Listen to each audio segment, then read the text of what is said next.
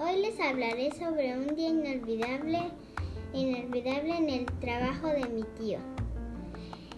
Para llegar a la granja nos tuvimos que subir en un, en un tractor grandísimo.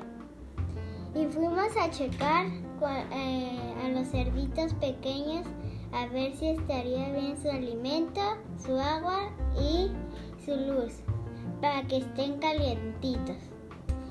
Y luego de, que los checamos, ahí estuve un ratito con los cerditos acariciándolos y jugando. Y luego fui en el tractor con los grandes a la otra granja. Desde ahí solo estuve caminando en el pasillo y viéndolos lo que estaban haciendo jugando. Y las niñas son muy alocadas, más que los niños. Y algunas veces los niños se pelean y se muerden las orejas y las niñas se muerden la cola. bueno, bye. Nos vemos en nuestro siguiente podcast.